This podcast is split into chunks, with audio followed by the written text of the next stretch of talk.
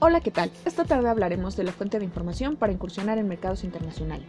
Las fuentes de información son documentos que contienen y muestran datos útiles para satisfacer una demanda de información a quien así lo requiera, tomando en cuenta que la información es uno de los principales insumos para todo aquel que requiera tomar decisiones importantes dentro de una empresa.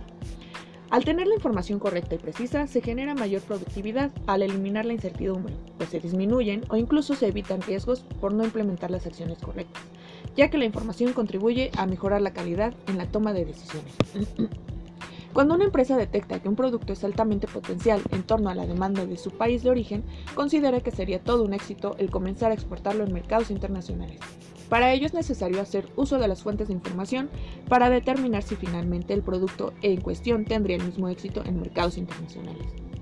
Tal es el caso del mezcal, el cual es considerado como una bebida misteriosa vinculada a familias y pueblos, que además proviene de una planta de agave, mediante un destilado que continúa siendo totalmente artesanal, lo cual es lo que le da el nombre de mezcal. Para poder introducir el mezcal a mercados internacionales se requiere tomar en cuenta las siguientes cinco fuentes de información. 1. Fuentes de información a nivel interno. Para ello se requiere conocer el nivel de producción máximo y mínimo de acuerdo a la demanda. Las finanzas internas para saber negociar las condiciones de compra-venta en mercados internacionales. Así como el almacén para poder determinar el nivel de inventario con el que se cuenta para saber si se puede cubrir determinado pedido y conocer el tiempo para lograr el reabastecimiento así como la logística y la distribución para determinar las condiciones de entrega y las rutas o medios por los cuales se realizará la misma. El punto número 2. Las fuentes de información sobre el mercado internacional.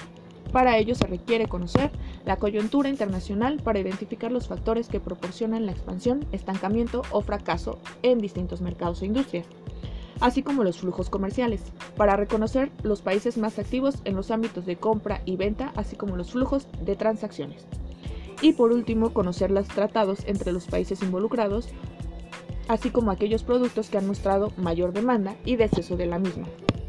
Como punto número 3 tenemos la información específica sobre el producto.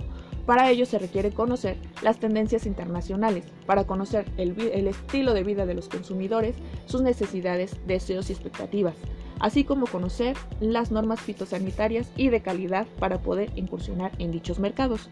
También se requieren conocer las especificaciones técnicas del producto, así como su ciclo de vida. Como punto número 4 tenemos la información referente sobre el mercado seleccionado.